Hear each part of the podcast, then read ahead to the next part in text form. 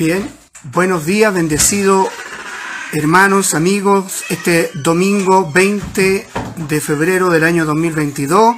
Estamos ya en vivo y en directo a través de las redes sociales desde la comuna de Macul, celebrando la vida, celebrando el gozo de ser hijo de Dios, alabando, cantando preciosas alabanzas que fueron parte, ¿no es cierto?, de nuestra comunión en esta mañana para honrar y exaltar al Dios vivo.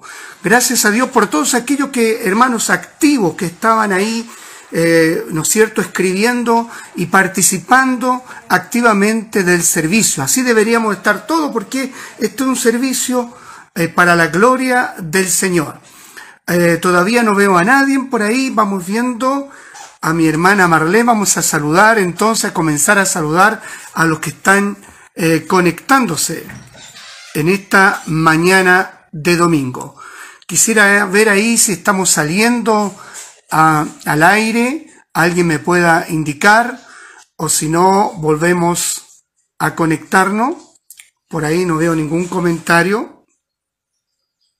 Estamos saliendo al aire, ¿o no? Alguien que me indique afirmativamente en esta mañana.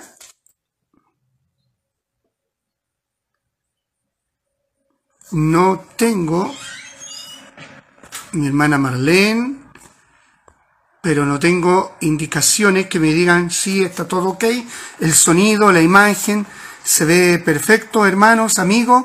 Usted me lo va indicando para poder estar tranquilo y comenzar a compartir el mensaje que el Señor tiene para con nosotros. Esto es un día hermoso, ¿ah? que queda un día hermoso por ahí. Alguien me puso ok. Ojalá que fuese, que fuese acá por, eh, por esta vía. ¿ah? Bien, ahí ya me indicaron que estamos saliendo al aire. O sea, falta que se conecten, falta que despierten los hermanos. ¿ah? Desde el lugar donde estén en la playa, ¿no es cierto?, en su hogar, en su trabajo. Ahí es hoy día domingo. El domingo es el domingo para honrar y exaltar al Señor. Todo lo demás queda, ¿no es cierto?, segundo plano, tercer plano. Lo importante es bendecir el nombre del Señor. Lo manden los mensajes ni por Telegram, Instagram, sino que a través, ahora sí, ahora veo a mi hermano Mario Cartagena, lo saludamos, mi hermana Elizabeth Padilla, a quien más, mi hermana Marlene Morel, un abrazo, un saludo a la distancia. Hay personas que se están conectando. Mi hermano Manuel estaba conectado en la alabanza. No sé si ahora está viéndonos directamente a través de las redes sociales. Eh, desde Caldera, ¿ah? desde Caldera nos están saludando el pastor Antonio, su esposa, su hijo. Sean bendecidos, mi hermano. Toda la honra, toda la gloria es para nuestro Dios. Estamos listos entonces con los saludos. El resto se comienza a integrar. Vamos a orar, vamos a presentarnos delante del Señor para luego oír palabra de Dios. ¿Ok? Padre eterno, Dios Todopoderoso, te damos gracias en esta hermosa mañana que nos regala, porque podemos eh, tener comunión contigo y comunión con nuestros hermanos a través de esta bendición que son las redes sociales.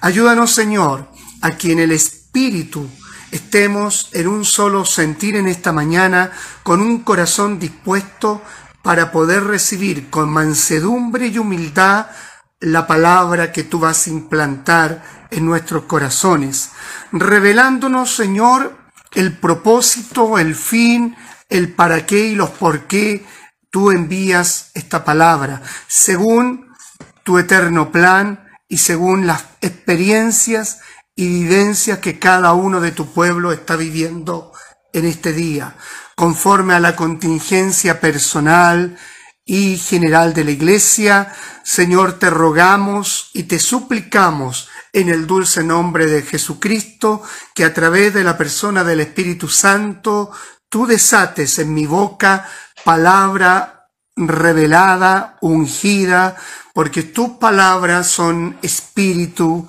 y vida para nosotros.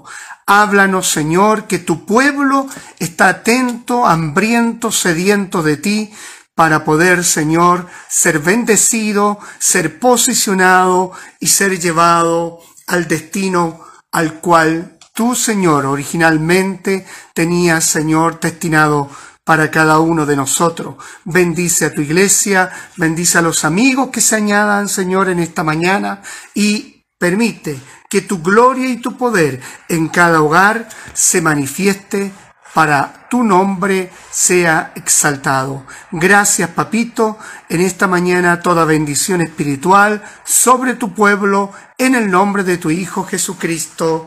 Amén y amén. Bien, mi hermano ahí, eh, Mario Cartagena, no lo veíamos hace bastante tiempo. Un abrazo a la distancia. Gloria al Señor y trabajando nuestro pastor Antonio ahí en la playa. ¿ah? Eh, temporada alta para Caldera, me parece que ahí está en Bahía Inglesa, en esa playa se ubica el día domingo, no sé si me indica si está en otra parte, amén. Ahí en Bahía Inglesa, un saludo entonces a Caldera, a Puerto Varas y a todos los hermanos que están ahí conectados. Vamos a ir Em, a la palabra del Señor.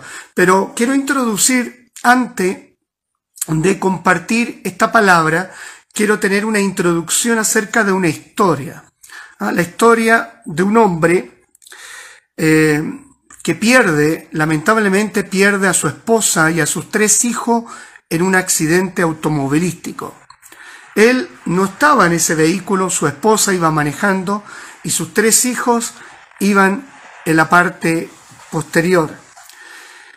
Cuando recibe, me imagino, cuando recibe esta noticia, eh, podremos entender que su corazón se quebró, se rompió, quedó perplejo, quedó paralizado y llevado por familiares cercanos a su hogar, ¿no es cierto? Posteriormente, después que ocurrió este accidente, queda en una postura mm, de parálisis general donde guarda silencio, em, no come por algunos días y se mantiene en un estado estático.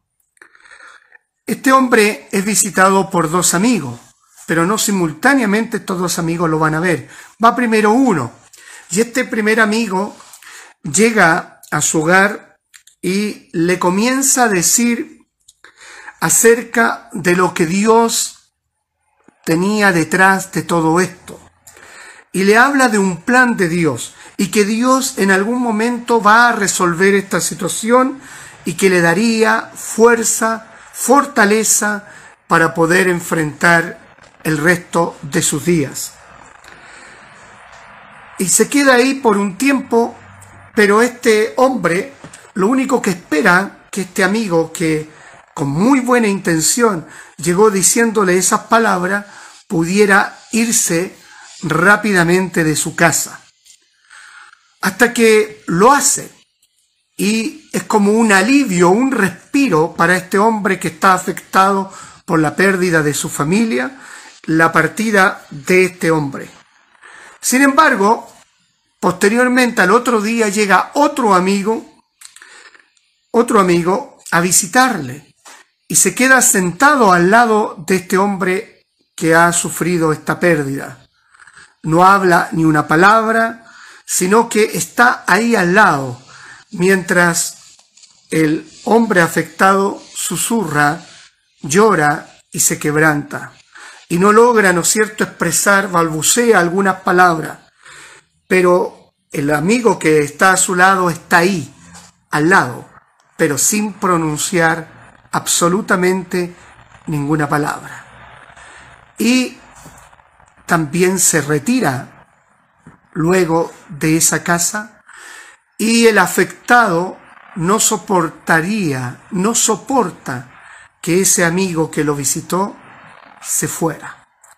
Y por lo tanto reacciona y antes de que sale de la casa de ese amigo, él dice, por favor, puedes quedarte un rato más.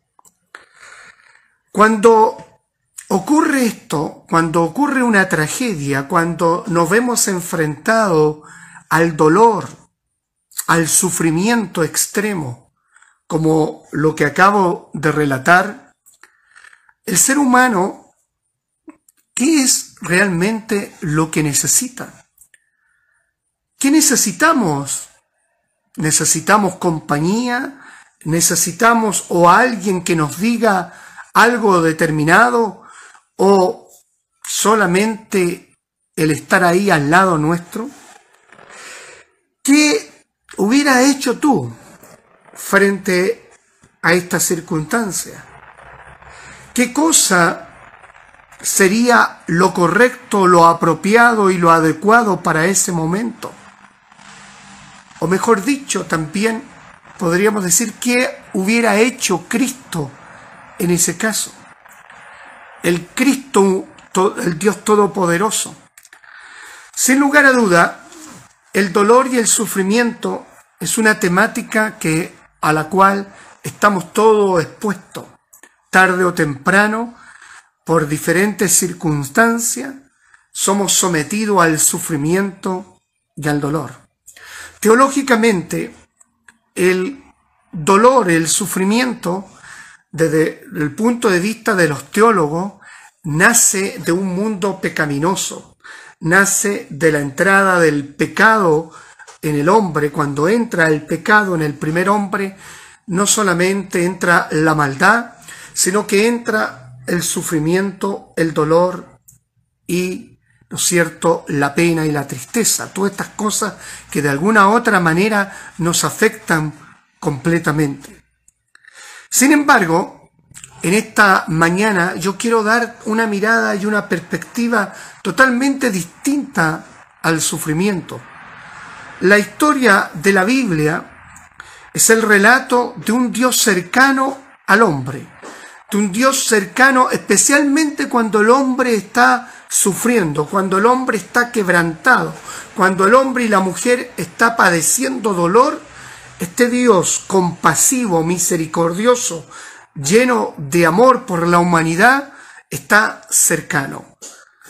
Así lo llamó el evangelista Mateo Emanuel, Dios con nosotros, el Dios que está en nosotros, con nosotros y por nosotros. Quizás silenciosamente, ahí mirando tu dolor y tu sufrimiento, pero acompañándote en ese sentir de lo que tú o yo estuviéramos viviendo. Decía yo que la Biblia es la historia y el relato de cuatro actos relevantes e importantes para la humanidad. El primer acto tiene que ver con la creación, el segundo acto con la caída, el tercer acto con la redención y el cuarto acto el más relevante e importante, la restauración final de todas las cosas. Para que lo que Dios creó en un principio sea recreado, sea hecho algo nuevo. Por eso la, la escritura dice, habrá cielos nuevos, tierra nueva, y de modo que si uno está en Cristo, nueva criatura es. Es decir, el final de esta historia de la humanidad que pasa por guerra, violencias, mentiras, dolores, tragedias, infidelidades, mentiras, engaños, y que de una u otra manera nos vemos afectado todo el mundo, termina con la restauración completa. Alabado sea el Señor. Ahora, esto es lo que quiero que tú escuches con respecto a la palabra del Señor. Vamos a ir al libro de Hebreos, capítulo 2, verso 10. Ahí está la palabra en esta mañana y la vamos a leer en el nombre del Padre, del Hijo y del Espíritu Santo. Quiero que preste mucha atención frente a lo que nos dice el autor de Hebreo, inspirado por el Espíritu de Dios. Dice, porque convenía, vuelvo a repetirlo, porque convenía a aquel por cuya causa son todas las cosas y por quien todas las cosas subsisten, que habiendo de llevar muchos hijos a la gloria, perfeccionase por aflicciones al autor de la salvación de ellos. Alabado sea el Señor. Quiero leer este mismo versículo en la versión, la nueva traducción viviente, capítulo 2, verso 10. Dice, Dios, para quien y por medio de quien todo fue hecho, eligió llevar a muchos hijos a la gloria. Convenía a Dios que mediante el sufrimiento hiciera a Jesús un líder perfecto, apto para llevarlo a la salvación. Bendito sea el Señor. Qué tremenda palabra, qué profunda palabra, qué revelación importante nos quiere entregar el Señor. En otras palabras, podríamos decir, en este aspecto, en el sufrimiento de Jesús, el sufrimiento del Hijo de Dios en la cruz del madero, cumplía un propósito. Y aquí vemos una perspectiva distinta de lo que te hablaba anteriormente, de lo que teológicamente se entiende por sufrir por tener dolor o por experimentar quebranto. Todo ese sufrimiento, ese dolor y ese quebranto muchas veces tiene que ver con el pecado de uno o el pecado de otro. Es decir, por lo que el otro hizo contra ti, contra mí, y, con, y también con lo que yo hago, pienso, hablo y actúo y procedo contra mi prójimo. Sin embargo, al leer Hebreos 2.10, nos podría decir algo interesante que tiene que ver con esta palabra. Al Padre, al Dios, le convenía, pero no solamente le convenía, sino que le convenía a la humanidad, le te convenía a ti y a mí, le convenía al mundo entero que el sufrimiento de Jesús, el Hijo de Dios, en la cruz del Calvario, porque ese sufrimiento estaba haciendo perfecto, estaba completando la perfección para que Jesús fuera el Salvador. Y pongo el Salvador, el único Salvador de la humanidad, el único medio, el único que puede remediar, redimir y restaurar al ser humano a esta tierra maldecida por el Padre y a todas las cosas que en esta tierra subsisten y en el mundo espiritual visible e invisible. Alabado sea el Señor. La palabra convenía significa que era apropiado, digno para él. Es decir, Jesús a través de su dolor, de su muerte, de su sacrificio, estaba en armonía y coherente con la naturaleza del Dios eterno. Lo vuelvo a decir, a través de ese dolor, de ese sufrimiento que experimentó Jesús en la cruz del Calvario, estaba en armonía y en coherencia con su persona y el propósito que el Padre tenía para con la humanidad. Porque por medio de ese sacrificio, de ese sufrimiento, Él vino a ser el autor perfecto de la salvación para ti y para mí. Bendito sea Jesucristo. El profeta Isaías lo deja muy claro. Capítulo 53, verso 10 y 11. Dice, cuando vea todo lo que se logró mediante su angustia, quedará satisfecho, y a causa de lo que sufrió, mi siervo justo hará posible que muchos sean contados entre los justos. entre los cuales estás tú y yo. Alabado sea el Señor, porque Él cargará con todos los pecados de ellos.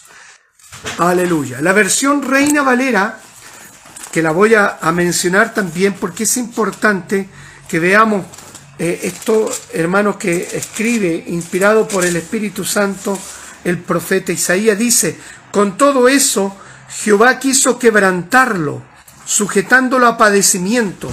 Cuando haya puesto su vida en expiación por el pecado, verá linaje, vivirá por largos días y la voluntad de Jehová será en su mano prosperada.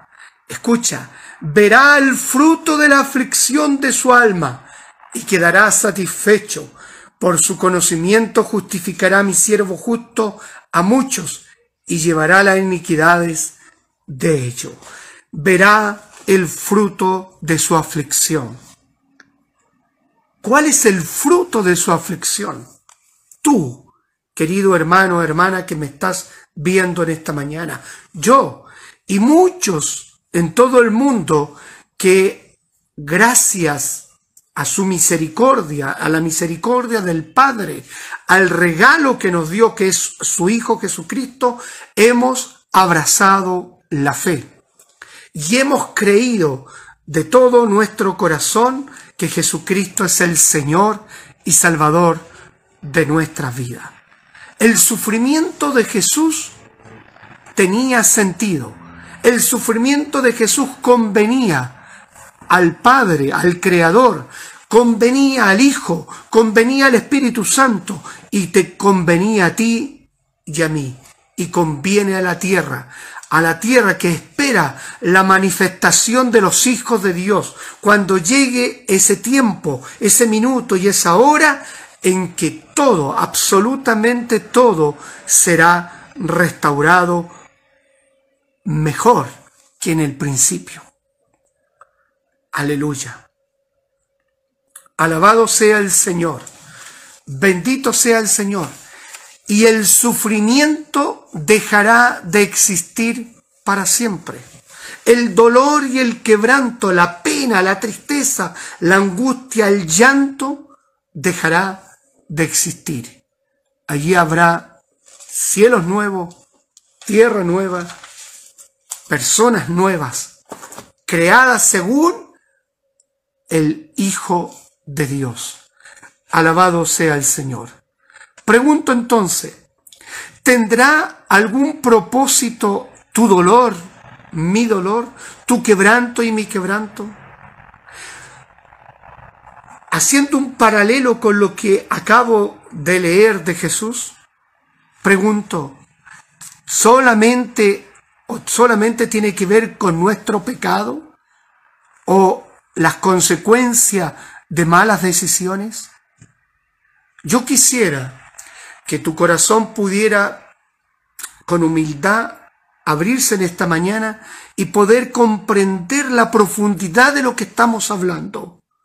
Escucha, tus éxitos, mis éxitos, podrán inspirar a otros, pero son, escucha, pero son tus heridas, mis heridas, las que van a ministrar a otro. Lo vuelvo a decir. Tus éxitos, mis éxitos, podrán inspirar a mucha gente, pero solo nuestras heridas, nuestros quebrantos, nuestros dolores, esa, esa experiencia que tú has vivido en el pasado o que tú estás viviendo hoy y no comprendes por qué la estás viviendo, serán las que ministrarán a mucha gente para que conozcan al único Dios verdadero y a su Hijo Jesucristo. Cuando tú vives temporadas y procesos de dolor, de quebranto, de sufrimiento, y no ayudas a otro luego de que sales de esas experiencias, tú no has aprendido absolutamente nada de tu sufrimiento, de tu quebranto y de tu dolor. Tu dolor, tu sufrimiento es para el bien de otros, porque nos perfecciona. como dice ahí nuestro hermano Osvaldo, haciéndonos semejante a Cristo, al Hijo del Dios vivo. Entonces la pregunta, ¿qué hacer? ¿Qué debemos hacer ahora? No cuando tú vives el dolor. Ahora veamos por lo que acabo de, cuando acabé de contar la historia primeramente, cuando comencé, de ese hombre que había perdido su familia. ¿Qué hacer cuando nosotros somos espectadores cercanos, lejanos, del dolor, del quebranto, del sufrimiento del otro? ¿Qué debo hacer? ¿Cómo debo actuar? Cuando yo veo a la distancia la enfermedad grave de tu amigo, de un pariente o de un extraño. O cuando vemos las noticias y vemos dentro de esas noticias casi todas tantas malas noticias provocadas por la naturaleza, provocadas por el hombre, provocadas por la acción de gente que no valora el cuidado de esta tierra. ¿Cómo debemos actuar ante la pérdida de una persona o ante la aflicción de la economía de esa persona o ante la ruptura de un matrimonio o de una pareja? En las escrituras hay una historia relevante y hermosa de un hombre ordinario, de un hombre común y corriente, por eso digo ordinario, pero que frente al sufrimiento y al dolor de muchos, él hizo en su vida algo extraordinario. Lo vuelvo a repetir voy a mencionar la historia de un hombre ordinario, común y corriente, de un hombre como tú y como yo, que no es protagonista, sino que está en una, en una ciudad, y aún una ciudad pagana, extranjera, en el imperio persa, ante el rey Artajerje, es capaz de hacer algo extraordinario, y ese hombre es Nehemías. Nehemías era copero del rey Artajerje. Estaba a 1600 kilómetros de Jerusalén. Sin embargo, la escritura nos cuenta y nos revela que le llegó una noticia a este hombre. Vamos a ir al libro de Nehemías, capítulo 1. Dice así, palabra de Nehemías, hijo de Acalías. Aconteció que en el mes de Chisleu, en el año 20, estando yo en Susa, capital del reino, que vino Ananí, uno de mis hermanos, con algunos varones de Judá, y le pregunté por los judíos que habían escapado, que habían quedado de la cautividad y por Jerusalén. Y me dijeron, el remanente, los que quedaron de la cautividad, allí en la provincia están en gran mal y afrenta, y el muro de Jerusalén derribado, y sus puertas quemadas a fuego. Cuando oí estas palabras me senté y lloré, e hice duelo por algunos días, y ayuné y oré delante del Dios de los cielos. Alabado sea el Señor. Entonces, fíjate, quiero contextualizar. Nemías había sido llevado cautivo, en cautiverio, al imperio persa. Esto era algo habitual durante la guerra de aquel entonces que los grandes imperios querían conquistar Jerusalén, derribando sus muros, derribando y saqueando y llevando cautivo a jóvenes de buen parecer, jóvenes con habilidades, capacidades, y los llevaban a los reinos paganos para que ejercieran una tarea específica en el palacio, en este caso, del rey Artajerje.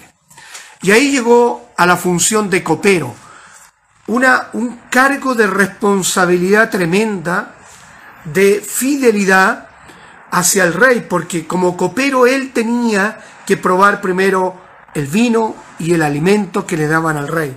Porque obviamente en los reinos en estos grandes imperios, habían también rebeliones y habían, ¿no es cierto?, súbitos que estaban en contra del gobernador, del rey. Y por lo tanto tenía que el rey cuidarse de que fuera envenenado, muerto por causa del alimento o del vino. Y por esa razón se adquirían estas personas para que trabajaran de copero.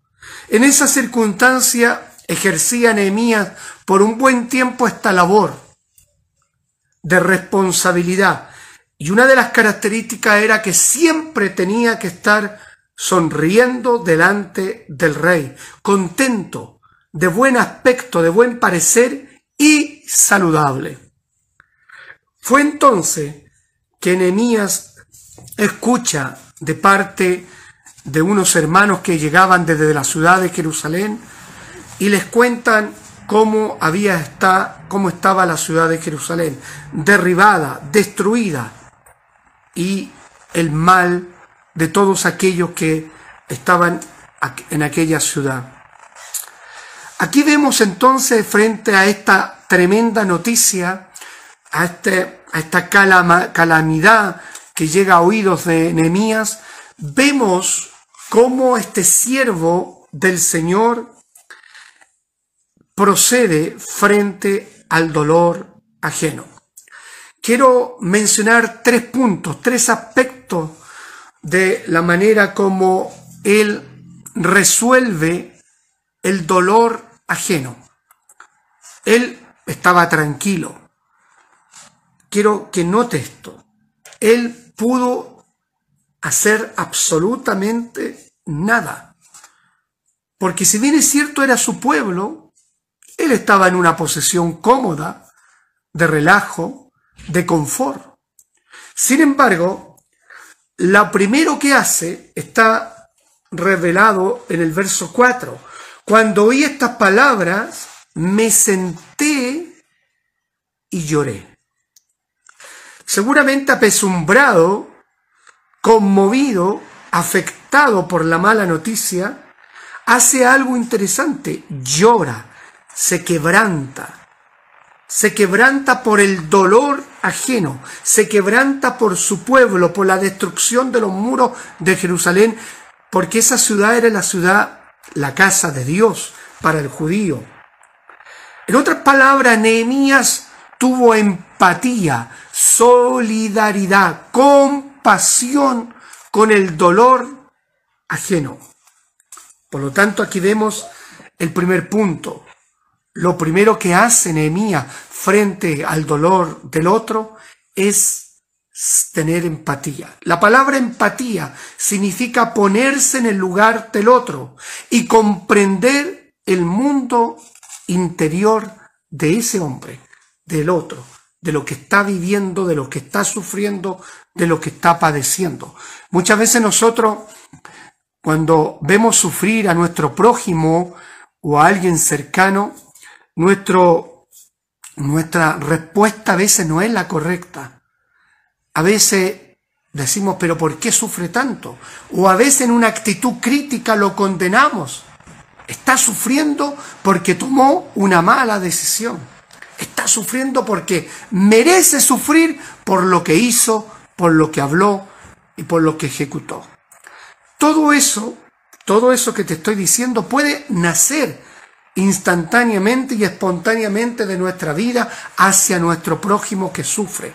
Sin embargo, desde el punto de vista bíblico no es lo correcto. Desde el punto de vista bíblico espiritual lo correcto es empatizar, solidarizar y sobre todo extender compasión para aquel o aquella que está sufriendo quebranto y dolores, sin importar cómo se haya originado, como consecuencia de su pecado o como consecuencia del pecado de otro o de circunstancias ajenas, cual sea la causa de su sufrimiento, de su quebranto o de su dolor, nuestra tarea como hijos de Dios, como creyentes, procesados, tratado por el Señor es empatizar. Solo una persona que em, tiene empatía por otro, por causa de ese dolor, podrá ayudar. Porque si yo no empatizo, me convertiré en una persona indiferente, una persona que no quiero salir de mi lugar de confort. Pablo, el apóstol Pablo en el Nuevo Testamento hace un llamado a la iglesia en el libro de Romanos, en el capítulo 12, si usted lo busca ahí en casa, verso 15, dice lo siguiente, gozaos con lo que se gozan, llorad con los que lloran. Hace un llamado entonces, hace un llamado a la empatía el apóstol Pablo, a, tener compasión, a, tener, a ponerse en el lugar del que sufre, del que está quebrantado, del que está llorando. La empatía es un puente que nos conecta con el corazón del que está sufriendo, del que está siendo quebrantado. Escucha muy bien, al que está sufriendo no le importa si tú o yo sabemos de la Biblia. A ellos no le interesa cuánto tú sabes de la doctrina bíblica. Lo que le importa a, la persona que está sufriendo es cuánto tú y yo le importamos a él. Vuelvo a repetirlo, a lo que le importa al que está sufriendo es cuánto tú y yo le importamos a él. Cómo nos identificamos con él. Nosotros tenemos un Dios cercano al que sufre, al que padece injusticia, al que padece, ¿no es cierto?, por causa de su prójimo. Ese Dios es cercano, se pone al lado tuyo, vive en silencio tu dolor y tu quebranto.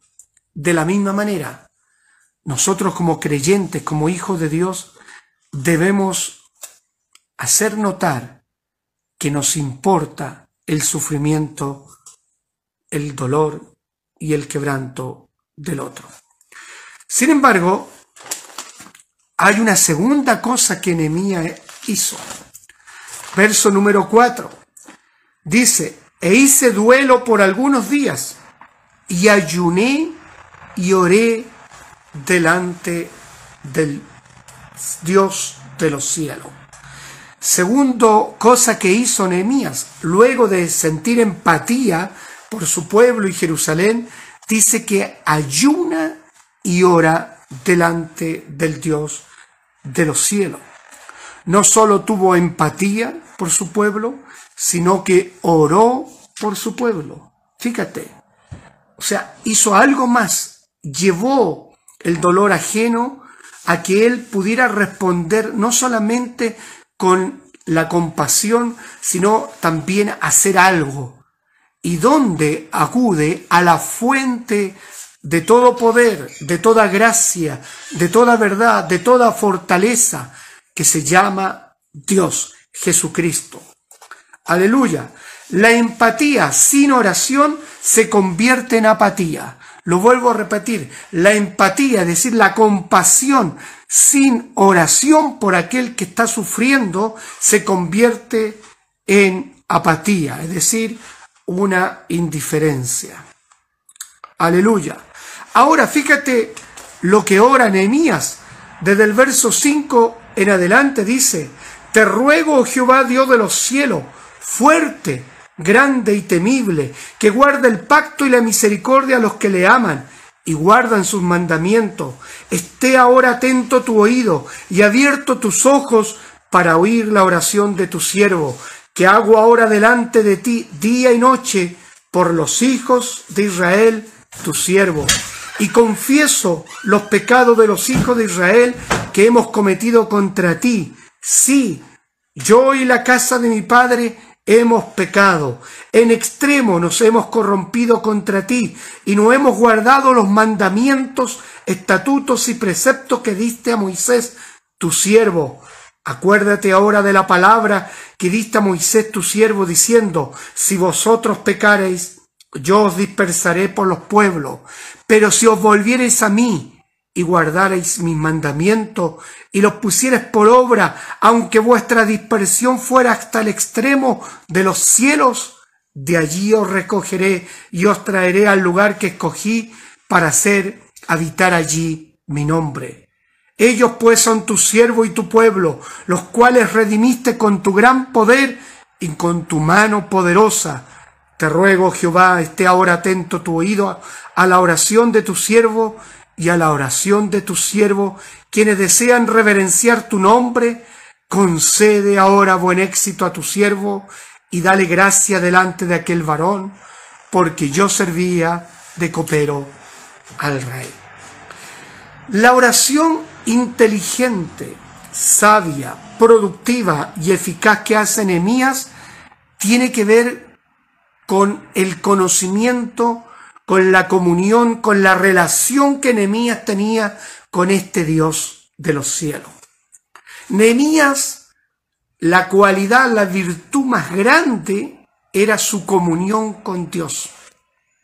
Un hombre ordinario, que pasaba inadvertido ante los demás, ante los ojos de los hombres, es capaz de hacer algo extraordinario porque en su corazón estaba empoderado la gracia, la verdad y el poder del Espíritu Santo con él. Escucha, tus oraciones reflejan tus creencias. Él conocía Nehemías conocía a un Dios poderoso, a un Dios omnisciente, omnipotente y omnipresente.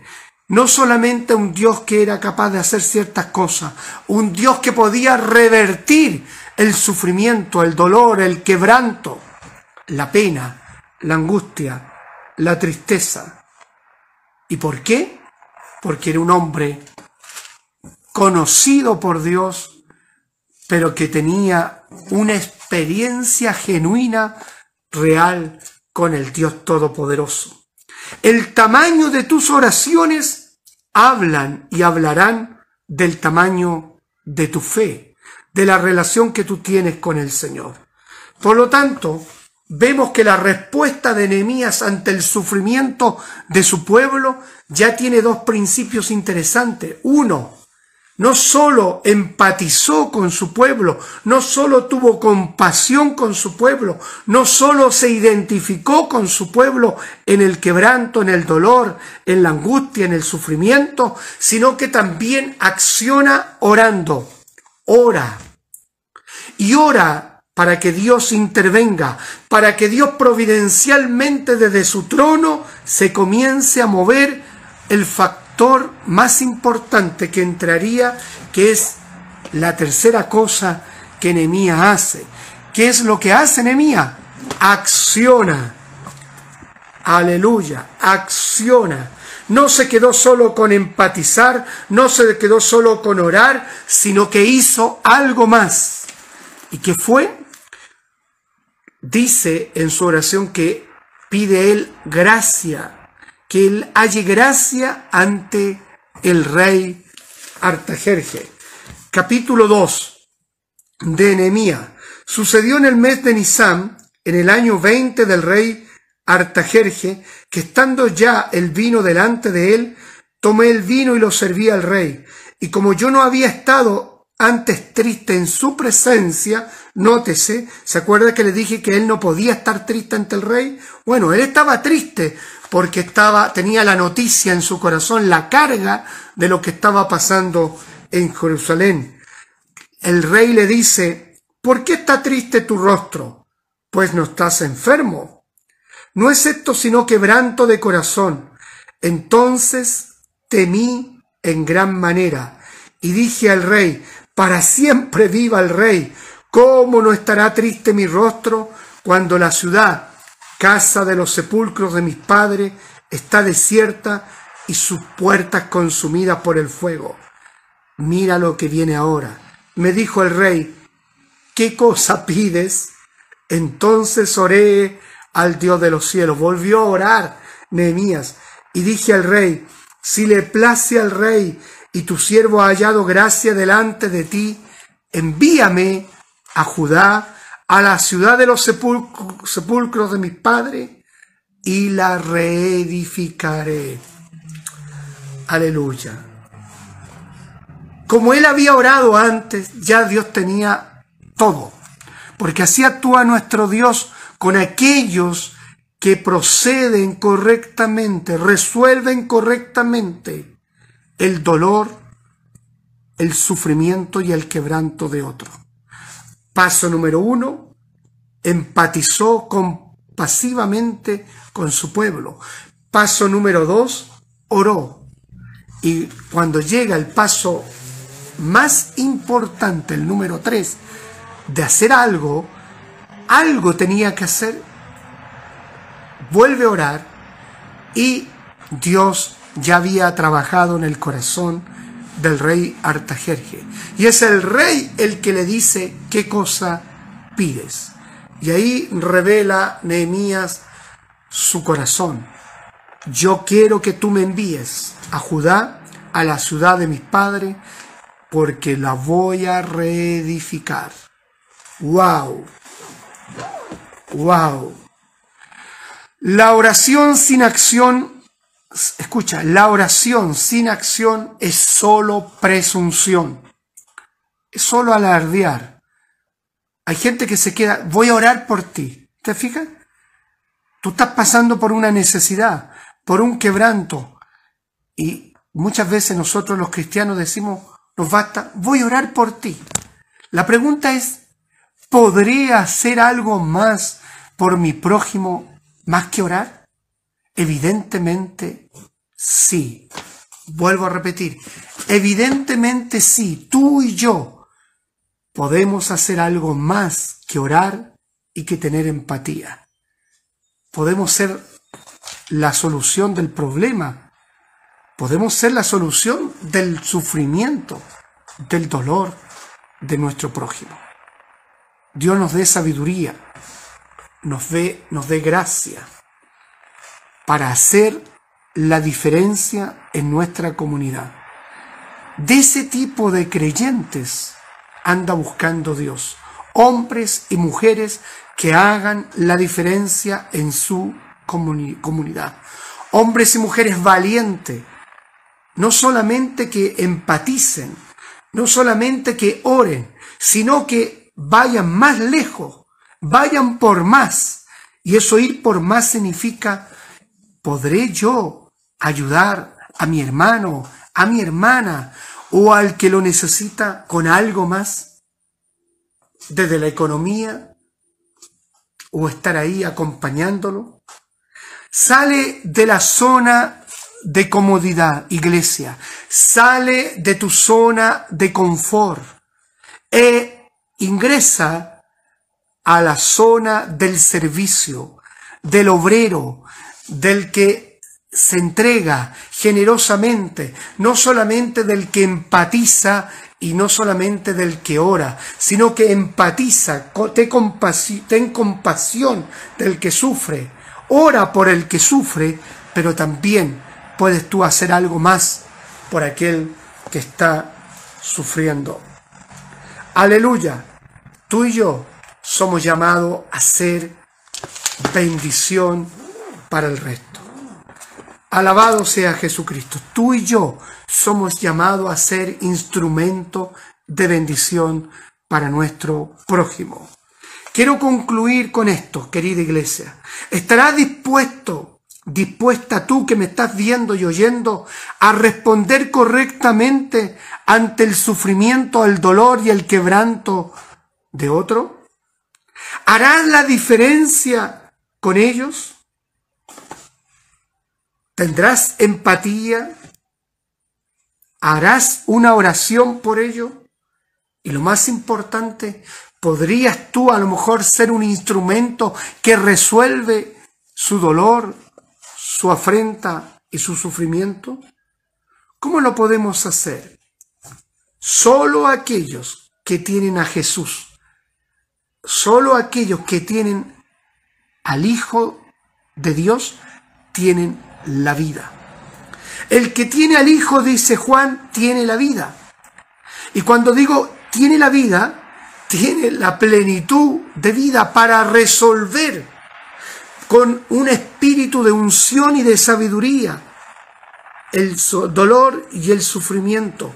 Y, el, y si yo no lo puedo resolver, Dios, por medio de ti, por medio de mí, lo hará.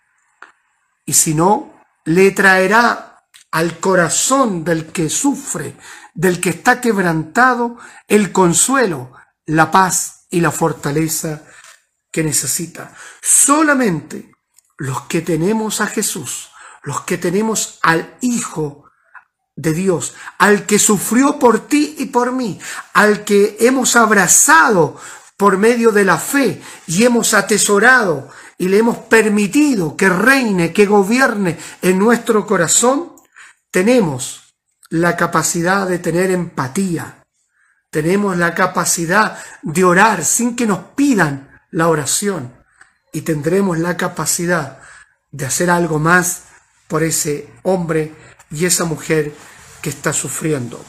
Escucha iglesia, juntos somos más, juntos somos mejores y juntos podemos hacer muchas más cosas para la gloria del Señor.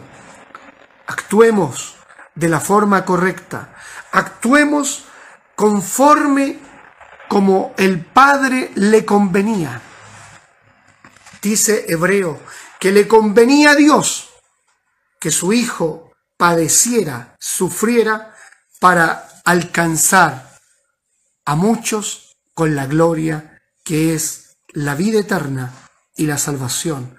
El justo, el que nunca pecó, el justo sufrió, padeció, fue quebrantado para ver el fruto de su aflicción que eres tú y yo, pero de la manera como Él quiere, de la manera correcta, viviendo para Jesús, viviendo por Jesús, viviendo en Cristo para ayudar a los que sufren, a los que están quebrantados y a los que están adoloridos. Que Dios te bendiga, que Dios guarde nuestro corazón para no ser precipitado frente al sufrimiento de los demás y al sufrimiento nuestro, para que nuestra boca guarde silencio por un instante y espere la dirección la guía de la persona del Espíritu Santo. Oremos al Señor. Padre, Papito, tu palabra ha sido exhortada en esta mañana. Yo sé que es una palabra compleja, profunda. Quizás podemos considerar que es a veces injusto el sufrir.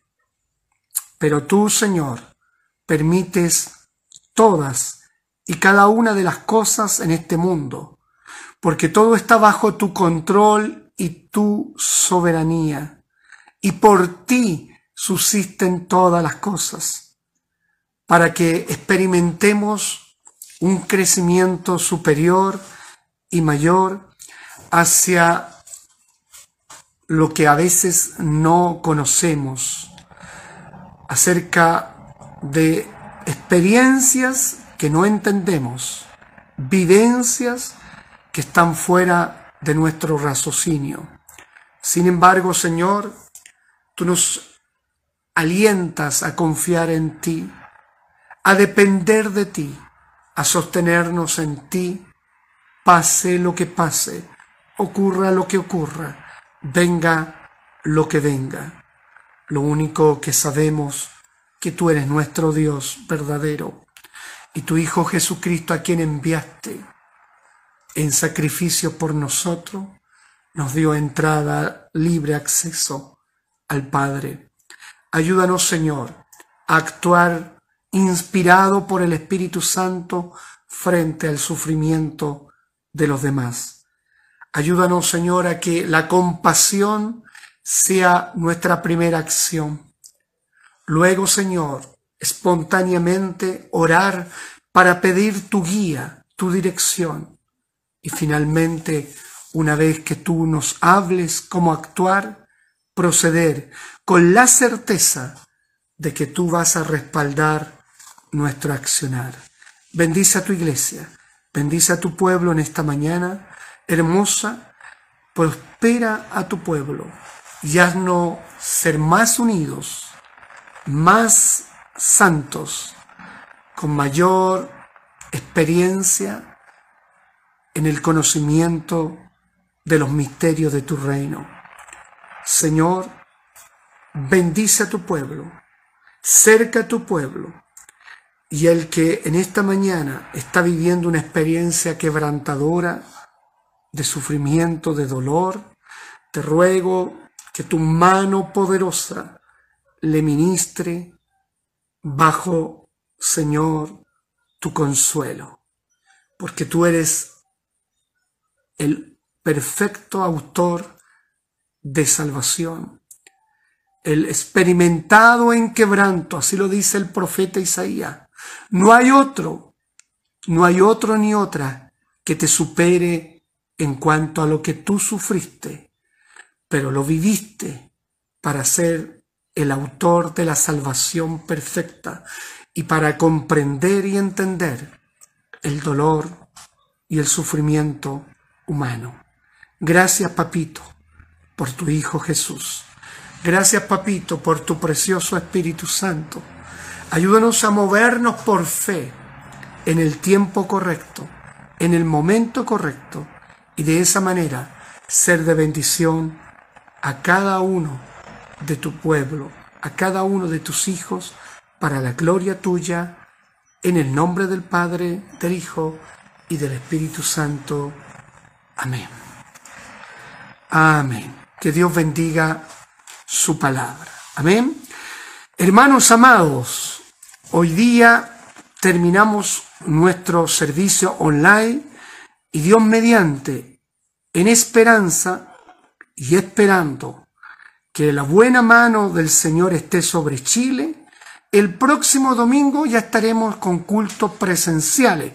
Así que si usted se quiere anotar desde hoy día, me llama, se anota, me manda WhatsApp, me manda por Telegram, por donde sea, eh, para que usted se anote para el próximo domingo 27 de febrero, el último domingo del mes de febrero, estemos eh, viéndonos, celebrando, alabando y adorando el nombre de nuestro Señor Jesucristo. Mientras tanto, durante esta semana, el pastor va a estar el día martes, miércoles y jueves, por ahí en Peñoflor, teniendo algunas visitaciones importantes. Eh, recuerde sus ofrendas en la cuenta Ruth de una hermana tesorera, a la cual no la vi, ni tampoco vi al hermano Juan Carlos, por ahí no lo he visto, no sé si están, están ahí en conexión o no, así que yo espero porque no sé si estuvieron de vacaciones, no me han, no me avisaron. Recuerde, avíseme cuando salga de vacaciones, no me pida permiso, avise, avise para tener yo la información, porque hay cosas que siguen operando. ¿ah? El Ministerio de Misericordia sigue operando, ¿ah? sigue activo. Por lo tanto, todas sus ofrendas en la cuenta Ruth de nuestra hermana tesorera, la hermana Sofía Donoso Duarte, 12 millones 176696-5 del Banco del Estado de Chile. Cuenta Ruth 12 176696-5 y los hermanos que por fe, ¿eh?